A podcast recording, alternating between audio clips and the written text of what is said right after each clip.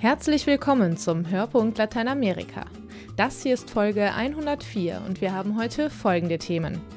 In etwas mehr als einem Jahr beginnen die Olympischen Spiele in Rio.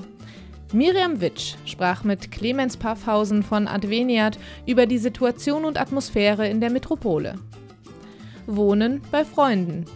Sandra Weiß zeigt, wie sich brasilianische Fischer mit einem neuen Tourismusmodell erfolgreich gegen Landspekulanten wehren. Thomas Völkner stellt den komischen, aber auch zynischen neuen Roman des mexikanischen Schriftstellers Juan Pablo Villalobos vor. Und Chiles Gesellschaft beschäftigt das Thema Missbrauch. Viktoria Eglau erklärt die Zusammenhänge. Mein Name ist Christina Weise. Viel Spaß beim Zuhören. In 15 Monaten finden in Rio de Janeiro die Olympischen Sommerspiele und die Sommerparalympics statt. Nach der WM im letzten Jahr wird es also wieder ein großes internationales Sportereignis in Brasilien geben. Schon lange herrscht nicht mehr nur Freude darüber vor. Miriam Witsch sprach mit Clemens Paffhausen, Brasilienreferent bei Adveniat, über Rio und die Olympiade. Herr Paffhausen, Sie sind erst kürzlich in Rio de Janeiro gewesen und haben sich unter anderem die Sportstätten und das Olympische Dorf angeschaut. Wie war Ihr Eindruck? Das künftige Olympische Dorf liegt im Süden von Rio de Janeiro im Stadtteil Barra, der sich in den letzten Jahren schon zu einem nobel und reichen Viertel entwickelt hat. Dies gilt äh, insbesondere auch für die Städten, die für das Olympische Dorf gedacht sind. Es handelt sich um eine ganze Reihe von Hochhäusern, Quadratmeterpreis ab 3000 Euro aufwärts, die dort entstehen und nach den Spielen von entsprechend betuchten Leuten bezogen werden können. Als Vertreter eines Hilfswerks mache ich mir insofern durchaus Sorgen, dass die großen Infrastrukturprojekte, sprich Autobahnen, U-Bahnen und auch äh, neue Wohnsiedlungen mal wieder an den Bedürfnissen der breiten und bedürftigen Bevölkerung vorbeigehen. IOC-Präsident Thomas Bach hat Ende 2014 die Kampagne Agenda 2020 vorgestellt, eine Absichtserklärung, nach der sich das IOC verpflichtet, in den Austragungsorten der Spiele Maßnahmen zu mehr Nachhaltigkeit, gegen Korruption und die Einbindung lokaler Gemeinschaften zu fördern. Inwiefern wurde die Absichtserklärung in Rio de Janeiro schon in konkreten Handlungen umgesetzt? Wie die anhaltenden Demonstrationen jetzt in Brasilien zeigen, die Kritik an der knapp wiedergewählten Präsidentin, ist die Bevölkerung weitgehend unzufrieden, was soziale Leistungen, aber auch was das Thema Korruption angeht. Das Land wird derzeit durch einen sehr großen Korruptionsskandal erschüttert. Insofern bleibt da noch eine ganze Reihe zu tun. Wir haben die Demonstration ja auch schon im Vorfeld des Confederations Cups vor und während der Fußballweltmeisterschaft gesehen.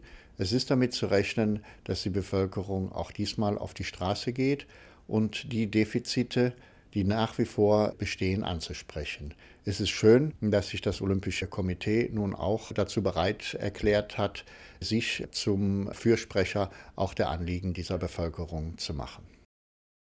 Wie schon während der Fußball-WM 2014 wird es im Rahmen der Olympischen Spiele 2016 ein Aktionsbündnis unter anderem aus deutschen Hilfswerken und der brasilianischen Bischofskonferenz geben. Das sogenannte Aktionsbündnis Rio bewegt uns, möchte vor allem die Menschen in den Mittelpunkt stellen und zu Gewinnern machen, die an den Randlagen der Stadt leben und nicht von den sportlichen Großereignissen profitieren. Können Sie uns schon Projekte in Rio de Janeiro nennen, die das Aktionsbündnis konkret unterstützen wird?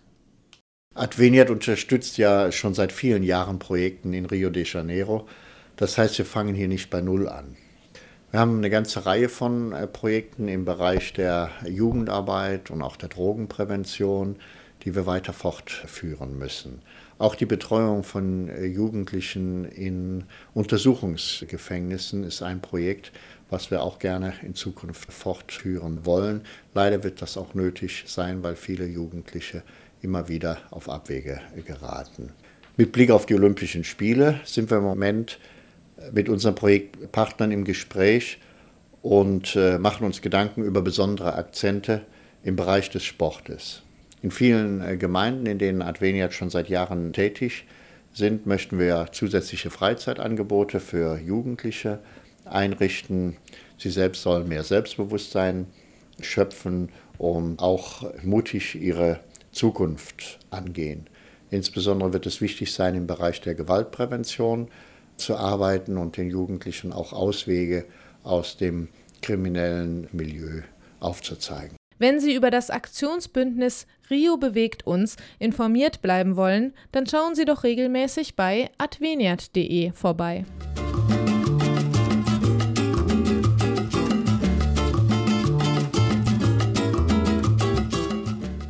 Manchmal entstehen gute Ideen unter Druck. Und unter Druck waren die Fischer im kleinen Ort Prainha im Nordosten Brasiliens, als Landspekulanten die Menschen vertreiben wollten, um den Tourismus in die Region zu bringen. Doch in den Nachbardörfern profitierte niemand von den Touristen. Die Menschen in Prainha wehrten sich und machten es einfach selbst. Sie eröffneten kleine Restaurants, Cafés und Pausadas. Sandra Weiß hat sie in Prainha besucht. Prainha heißt Strand auf Portugiesisch und davon gibt es eine ganze Menge in dem gleichnamigen Fischerdorf im Bundesstaat Ceará im Nordosten Brasiliens. Doch Prainha ist nicht einfach nur ein Traumstrand oder ein Touristenparadies am Meer, wie der Sprecher des Dorfkomitees Lindomar Fernandes erklärt. In 89 uh, fundou-se a Associação dos Moradores da Prainha do Canto Verde. 1989 haben wir unser erstes Nachbarschaftskomitee gegründet, um uns gegen Landspekulanten zu verteidigen, die uns vertreiben wollten. Damals fing es an mit dem Massentourismus im Bundesstaat Serra und wir haben schnell gemerkt, dass auch unser Fischerdorf davon nicht verschont würde. Doch was wir in den anderen Fischerdörfern gesehen haben, hat uns gar nicht gefallen. Dort hatten die Fischer nichts vom Tourismus. Den Gewinn machten Investoren von außerhalb. Daher beschlossen wir, dass wir eine andere Art von Tourismus aufbauen wollten. Wir nannten es gemeindebasierten Tourismus. Heute sind wir darin Vorreiter. In unserem Modell verwaltet die Dorfgemeinschaft den Tourismus und wir sind die Eigentümer der Unterkünfte und Restaurants. É onde a comunidade tem a gerência, a parte dos moradores que são é, os donos do próprio negócio. Treibende Kraft hinter dem Konzept war der ehemalige Swissair-Manager René Scherer. Der Schweizer hatte in Prainha eingeheiratet und unterstützte die Fischer bei der Umstellung auf den Tourismus. Bei allen ist es ein zusätzliches Einkommen. Also zur Fischerei, die Familie hat eine Fische, hat vielleicht eine Lehrerin und so weiter und der Tourismus ist dann ein Zusatz, äh, Zusatzeinkommen dass eigentlich niemand eben vom Tourismus abhängig ist. Das nimmt ein bisschen den Druck weg, dass, dass du viel Touristen brauchst äh, und daneben äh, die falschen Touristen. Also die richtigen Touristen, und die haben wir eigentlich. Wir haben, äh, ich würde sagen, die Qualität der Touristen im Braini ist sehr hoch, im menschlichen Sinn. Das sind also der große Teil sucht und findet Brainja, weil sie sich interessieren für die Kultur in einem Fischerdorf und sie gerne auch äh, Kontakt haben zu den Einwohnern. Nicht?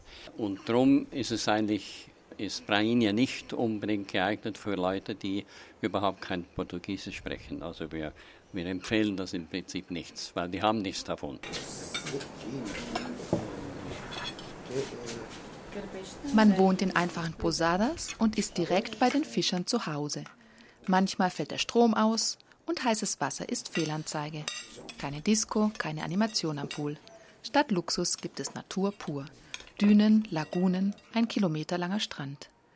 Nicht einmal Motorboote stören die Ruhe, denn die Fischer von Prainha segeln noch mit Holzbooten aufs Meer, ganz so wie es schon ihre Großväter taten. Die Schweizerin Emmy Sanina ist Stammgast. Warum es ihr in Prainha so gut gefällt, erläutert die 70-Jährige so. Ja, und mir hat das einfach gefallen, mit der, mit der Bevölkerung so ja, zusammenzuleben einfach. Und damals gab es noch so Kurse, zum Beispiel ein Tourismuskurs. Da kam eine, eine Frau von, ich glaube von Rio oder so, mit einem Programm äh, und sie unterrichtete diese Frauen, die Zimmer vermieten wollten, was es braucht und wie man die Gäste empfängt und so. Und da konnte ich mit, mitmachen und habe dann den Tourist gespielt oder was es so braucht und was man erwartet und das war wirklich schön. Und die Leute, ich finde das so schön, die sind sehr einfach, aber du fühlst dich gleich aufgenommen und die haben nicht irgendwie äh, Bedenken, sich zu äußern oder die machen einfach ihre Sachen und ich glaube, bei uns in der Schweiz wäre das viel äh, so harziger.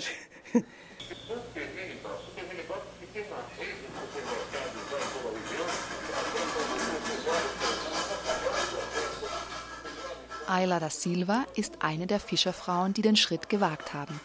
Heute betreibt die 50-Jährige zusammen mit ihrem Mann João die Posada Solimare. Sie hat den Schritt nicht bereut. Ayla da Silva. Mudou muito, porque assim, antes o meu marido pescava e a pesca só dá para você assim, se manter no dia a dia, né? Não dava para você Vieles hat sich hier geändert. Früher fischte mein Mann, aber das reichte nur, um gerade so zu überleben. Extras waren nicht drin. Mit dem Tourismus hingegen konnten wir sogar anbauen. Wir haben inzwischen acht Zimmer. Meine Tochter kann eine Privatuniversität besuchen. Es ist für uns sehr viel besser geworden und ich mag diese Art, neue Freundschaften zu schließen und Leute zu empfangen. Für mich ist das sehr bereichernd. Es ist natürlich auch viel Arbeit. Ich habe eine Frau aus dem Dorf angestellt und wenn große Gruppen kommen, beschäftige ich zusätzlich Dorfmitglieder. So schaffe ich sogar Arbeitsplätze. Inzwischen zählt das Fischerdorf gut 3000 Übernachtungen pro Jahr. Tendenz steigend, erklärt der Dorfsprecher Lindomar Fernandes. Die Schweizerin Amy Sanini sieht noch viele Möglichkeiten im gemeindebasierten Tourismus. Ja, ich glaube zwar, das entwickelt sich immer mehr und mehr, dass die Leute, die am Strand liegen, die sind schon ein bisschen übersättigt. Und durch das gibt es immer mehr Leute, die sowas wie hier suchen äh, weil das interessanter ist. Alles andere kennt man ja eigentlich schon. Und René Scherer hat zusammen mit den Fischern von Prainha Schule gemacht. Im Bundesstaat Serra gibt es bereits das Netzwerk Tukum. Entlang einer bestimmten Strecke kann man Bergbauern und Fischerdörfer besuchen, lernen, wie die Mangroven aufgeforstet werden oder wie man aus Algen Shampoo macht. Das Netzwerk soll jetzt ausgedehnt werden auf ganz Brasilien und sogar eine weltweite Internetplattform für gemeindebasierten Tourismus schwebt dem pensionierten ehemaligen Swissair-Manager vor. 2003 hatten wir hier in Fortaleza ein internationales Seminar und damals gab es in Brasilien sieben Destinationen für Community Tourismus. Heute sind es über 200 in ganz Brasilien und das Potenzial ist absolut da. Das Problem ist eigentlich nur, wie man so eine ein Netzwerk betreibt in einem Land von der Größe von Brasilien. Es ist ein Nischenmarkt. Zur Förderung, zum Marketing von dieser braucht es eine weltweites, globales äh, Internetplattform. Äh, es gibt eine Marktstudie in Deutschland über, über äh, Community Tourismus und das ist ganz klar, dass die Deutschen die Destination suchen, die machen ihre eigenen Reisen. Das sind die Leute, die gehen ins Internet, die suchen, machen ihre Reise, kaufen ihr, ihr Flugschein, ihre Unterkunft selber. Im September dieses Jahres wird in Frankreich ein großes globales Treffen stattfinden. Und da hoffen wir dann, da ist dann auch die Weltbank dabei und die Tourismusorganisation der UNO und so weiter. Und wir hoffen jetzt, dass wenigstens da vielleicht ein Baustein gesetzt wird.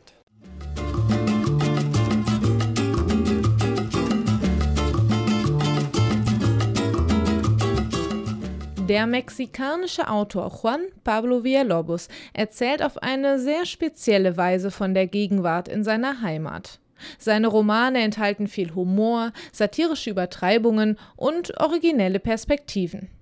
Beispielsweise beschreibt er in dem Buch Fiesta in der Räuberhöhle das Innenleben eines Verbrecherkartells aus der Sicht des verzogenen Jungen des Drogenbosses. Auch im neuen Roman von Villalobos steht ein Kind im Mittelpunkt. Mein Kollege Thomas Völkner stellt Ihnen das Buch vor. Eine Quesadilla, das müsste eigentlich kaum erläutert werden, ist in aller Regel eine Mais-Tortilla, in die etwas Käse eingebacken wird. Ein einfaches Gericht, gleichzeitig aber auch ein Hauptnahrungsmittel des armen Bevölkerungsteils von Mexiko. Wenn auch sonst nur wenig auf den Tisch kommt, ein paar Quesadillas sind meistens noch drin. Andersherum, wenn das Haushaltsgeld nicht mal mehr für Quesadillas reicht, dann wird es definitiv kritisch. Quesadillas lautet der Titel eines kurzen, äußerst komischen, dabei aber auch von Zynismus durchsetzten Romans von Juan Pablo Villalobos. Dessen Ich-Erzähler ist ein Junge namens Orest. Orest hat sechs Geschwister, die sich jeden Tag am Essenstisch um die Quesadillas balgen. Die simple Speise ist so etwas wie die innerfamiliäre Währungseinheit. Ist ein Familienmitglied abwesend, haben die anderen mehr auf dem Teller. Kehrt jemand zurück, dann mischt sich in die Wiedersehensfreude ein gehöriger Schuss Argwohn, weil nun für jeden Einzelnen wieder weniger übrig bleibt. Die Quesadillas sind für Orest jedoch nur eine Maßeinheit, an denen sich der Alltag in der Kleinstadt Lagos de Moreno im gebirgigen Süden von Mexiko messen lässt. Ein anderer ist die Gewalt, die von verfeindeten politischen Parteien ausgeht. Noch ein anderer der Einfluss der Halbwelt mit ihren Drogengeschäften und dem allgegenwärtigen Menschenhandel. Oder aber die Zahl der Migranten, die in den USA nach einem besseren Leben suchen. Nicht zuletzt lässt sich an dem Missverhältnis zwischen armen und reichen Bewohnern so einiges ablesen, etwa wenn neue Nachbarn auftauchen, deren Haus mindestens dreimal mehr Zimmer als Bewohner hat. Mein Bruder war nicht gerne arm, aber die Armut um uns herum änderte nichts an unserer eigenen. Sie zeigte höchstens, dass wir von all diesen Leuten die am wenigsten Armen waren, was nichts anderes hieß, als dass man immer noch ärmer sein konnte. Arm sein war ein Fass ohne Boden. Der Ich-Erzähler Orest ist ein kleiner Schlaumeier. Er kann beobachten und zuhören. Dann zieht er Schlüsse, die mal ins Schwarze treffen, ein andermal weit am Ziel vorbei. Ausgehend von der wirtschaftlichen Lage der Figuren und der Ungerechtigkeiten im heutigen Mexiko hätte Juan Pablo Villalobos ohne weiteres ein Sozialdrama schreiben können. Stattdessen ist es ein witziges und scharfzüngiges Buch geworden, aus dessen Lektüre sich ernsthafte Themen herauslesen lassen. Wie sehr ist eine Familie beispielsweise in der Lage, für das Wohlergehen der Kinder zu sorgen? Was bedeutet es, wenn zwei von ihnen bei einem Großeinkauf im Supermarkt abhanden kommen? Sind die Zwillinge einfach ausgebüxt, weil sie es zu Hause nicht mehr ausgehalten haben? Oder handelt es sich vielleicht um eine Entführung? Wie sehr sind die anderen Geschwister besorgt oder wittern sie in der Abwesenheit zweier hungriger Mäuler eine einmalige Gelegenheit, mehr Quesadillas abzubekommen? Obwohl ich keinen Hunger hatte, befolgte ich die Philosophie der opportunistischen Verwertung, die da lautet, ohne Rücksicht zuzuschlagen, sobald sich die Gelegenheit bietet. Denn die Zukunft ist wie eine Frau mit heftigen Gemütsschwankungen. Manchmal sagt sie ja, manchmal nein und meistens irgendwas dazwischen. Es gab Lehren, die man weder vergessen konnte noch durfte. Juan Pablo Villalobos, junger Ich-Erzähler, der wie die anderen Familienmitglieder einen Namen aus der griechischen Mythologie trägt, liefert so etwas wie einen antiken Heldenbericht ab. Orest geht fort. Vordergründig macht er sich auf die Suche nach seinen Geschwistern. Hintergründig ist er ein weiteres jener Kinder, die aus ihren Familien herausgerissen werden, die Opfer von Gewalt werden oder die man wegschickt, damit sie im verheißungsvollen Norden dringend benötigtes Geld verdienen. Orests Weg mutet an wie eine Odyssee, eine Irrfahrt durch die mexikanischen Realitäten, über die er so abgeklärt wie möglich berichtet, ganz egal wie seltsam oder skurril sie auch erscheinen. Er schlägt sich mit Gelegenheitsgaunereien durch, arbeitet als Gehilfe eines Rinderzüchters und besteht viele weitere Abenteuer. Seine Geschichte gerät einerseits zu einer Anklage, sie lehrt uns andererseits, dass man der Realität auch begegnen kann, indem man sie überspitzt und überdehnt, sie ins Fantastische zieht und somit ihre wahnwitzigen Facetten betont. Sowas gibt's doch gar nicht, holte uns mein Vater sofort wieder auf den Boden der Tatsachen zurück. Und warum nicht? Warum nicht, Papa? Lebten wir etwa nicht in dem Land, in dem wir lebten? Passierten uns nicht ständig sonderbare, fantastische Dinge? Sprechen wir nicht mit den Toten? Heißt es nicht überall auf der Welt, wir seien ein surrealistisches Land? Hofften wir nicht immer noch, dass sich alles eines Tages änderte? Juan Pablo Villalobos Quesadillas wurde von Carsten Regeling ins Deutsche übersetzt und ist im Bärenberg Verlag erschienen, gut 140 Seiten zum Preis von 22 Euro.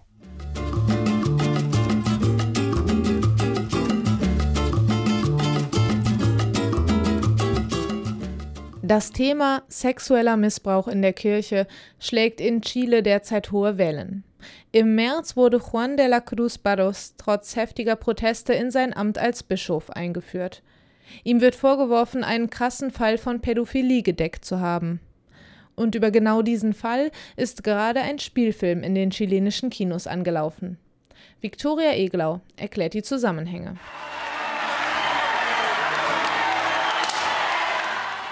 Tumulte in der modernen Kathedrale von Osorno im Süden Chiles. Aufgebrachte Katholiken protestierten lautstark, als dort Ende März Juan de la Cruz Barros sein Amt als Bischof antrat.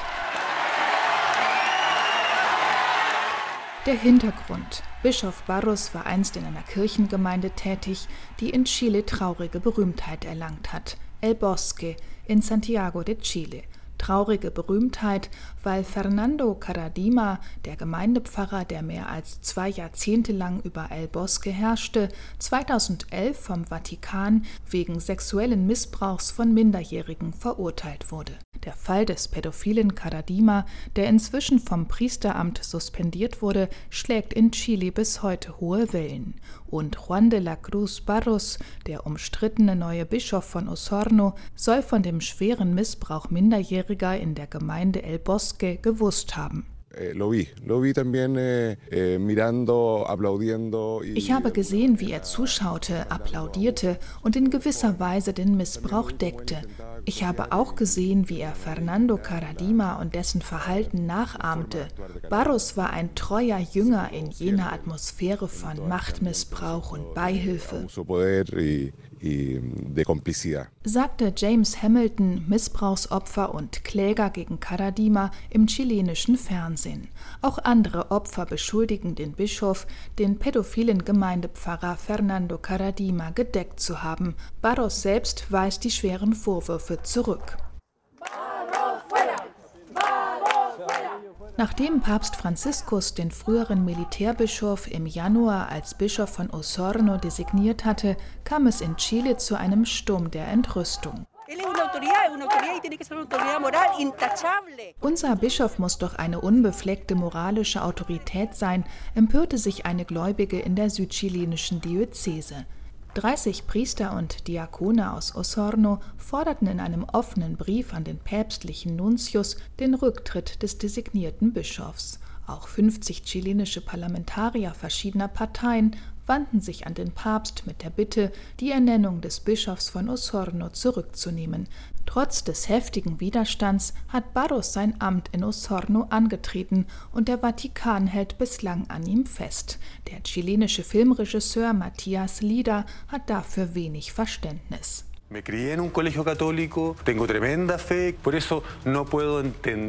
Ich war auf einer katholischen Schule, ich bin gläubig. Deswegen kann ich nicht verstehen, dass heute Bischöfe ernannt werden, die Zeugen, nein Komplizen sexuellen Missbrauchs waren. Und ich kann nicht verstehen, wieso die Kirche so sehr an der Macht interessiert ist. Gerade ist in Chile ein Spielfilm in die Kinos gekommen, den Matthias Lieder über den Fall Caradima gedreht hat, El Bosque de Caradima. Yo no siempre me veo, pero siempre estoy. Caradima. Der Regisseur will nicht zuletzt Sensibilität für das Problem des sexuellen Missbrauchs von Minderjährigen schaffen.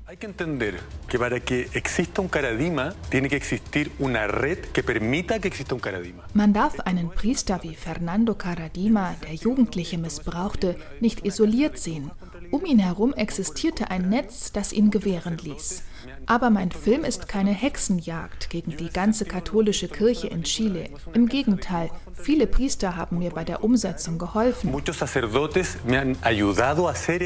In Chile hat Franziskus Personalentscheidung die örtliche Kirche gespalten. Die Bischofskonferenz akzeptierte Barros Ernennung, aber viele Geistliche lehnen sie ab, darunter der bekannte Priester Percival Coley. Viele von uns sind perplex, dass Papst Franziskus an Barros festhält. Er selbst hat doch von der Notwendigkeit gesprochen, den Missbrauch in der Kirche auszumerzen. Und Franziskus hat dazu aufgerufen, Wirbel zu machen. Machen wir also Wirbel. Aber den derzeitigen Konflikt in Chiles Kirche hält Percival Coley nicht für schlecht.